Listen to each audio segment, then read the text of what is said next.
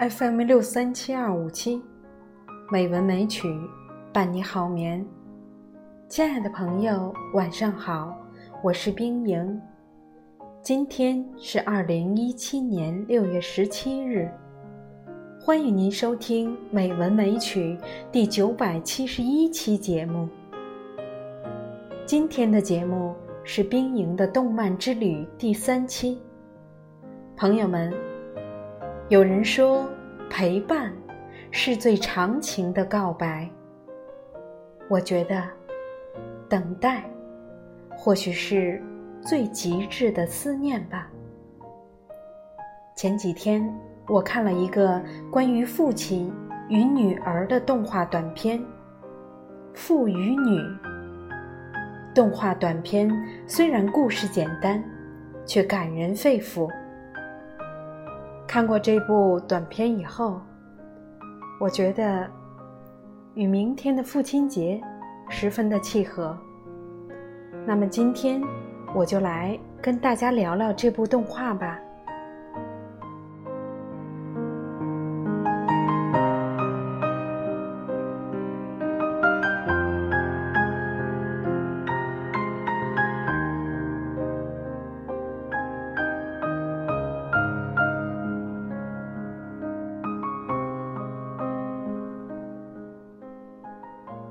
故事的开始，是一对父女于秋日的傍晚，在林间小路骑着单车。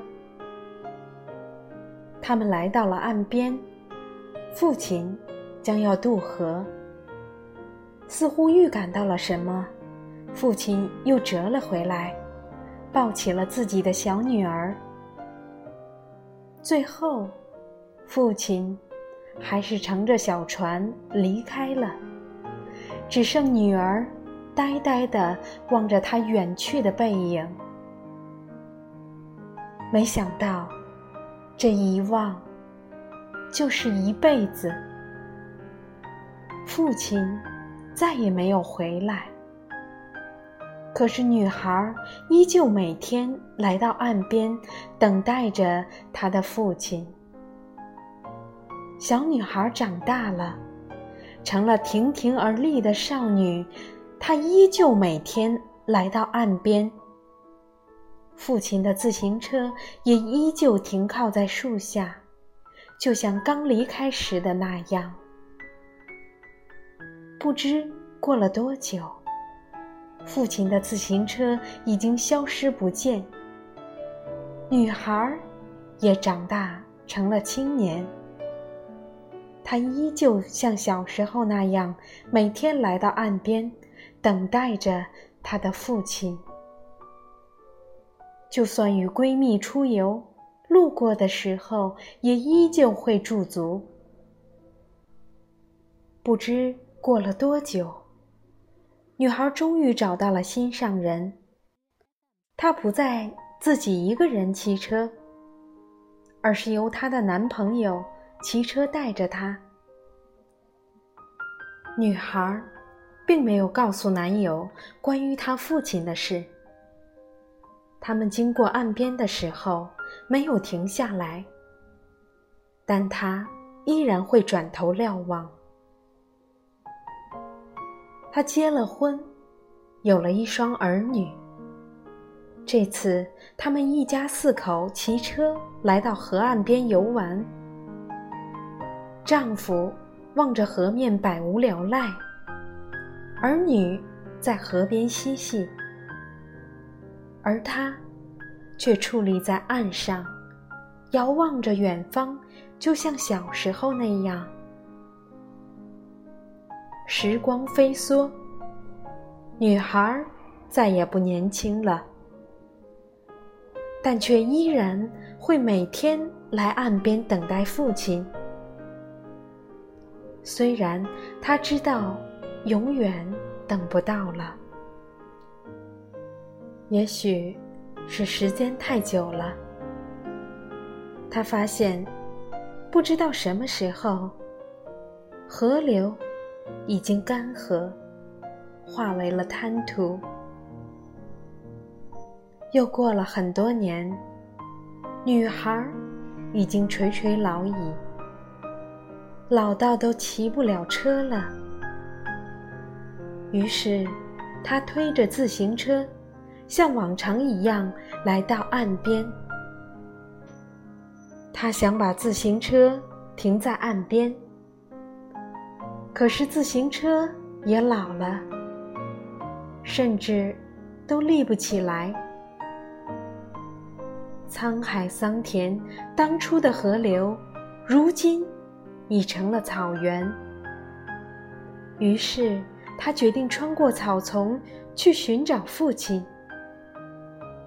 在草丛的深处，他发现了一艘沉船。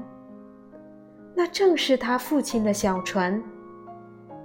他缓缓地走过去，抚摸着小船，轻轻地躺在小船里。就像当初躺在父亲的臂弯中一样，在生命的最后时刻，他似乎听见了自己父亲的呼唤。他起身，向那前方奔去。他欢快地跑着，越变越年轻，越变越小。终于。他见到了自己的父亲，这个等待了一辈子的女孩，终于等到了那个久违的、温暖的怀抱。影片结束了，但心情却久久不能平复。虽然很残酷，但我们都知道，女孩最后所见只是她。垂死之时的幻觉。她父亲早在最初就已沉船身亡。他此后一生的等待都是徒劳无功的。也许女孩也深知这一点，但她却选择相信父亲还活着，终有一天。会回来，并日复一日、年复一年的去岸边守望。影片打动我们的，也正是这种思念的力量。之所以这种力量能够打动我们，是因为我们每个人一定都有一个一直思念的人。这，大概就是思念的极致了吧。父母在，人生既有来处；父母去，人生只剩归途。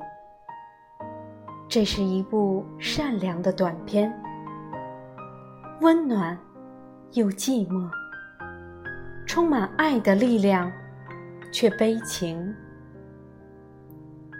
即使表达方法比较灰色，可它的内核却很美，引领人们向善，并感动。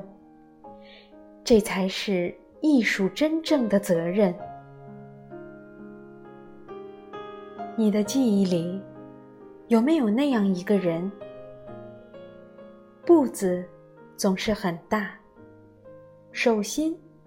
总是干燥温暖，声音低沉，会在你哭的时候手足无措，却总最能够安慰你。朋友们，这就是你的父亲。明天就是父亲节了，拥抱你的父亲吧，感受年幼时父亲宽厚的肩膀和坚硬的胸膛。父爱如山，不要等到失去的时候才去怀念。冰莹在这里祝福所有的父亲，节日快乐。朋友们，今天的节目就到这里，晚安。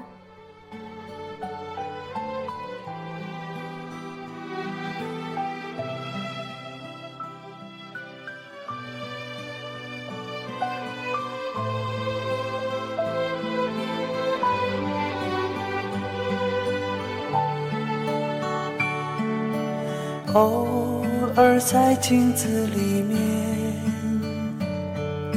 旧时光和我相遇。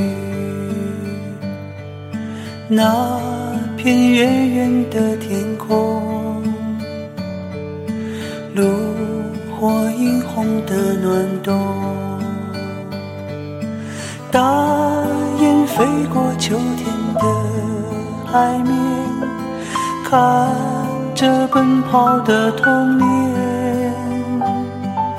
赤着脚的快乐，只不过是仓皇的一转眼。他手中的口琴唱的歌，唤醒台湾的耳朵。爱是手中捧的红苹果。那年夏天，他微笑着不说。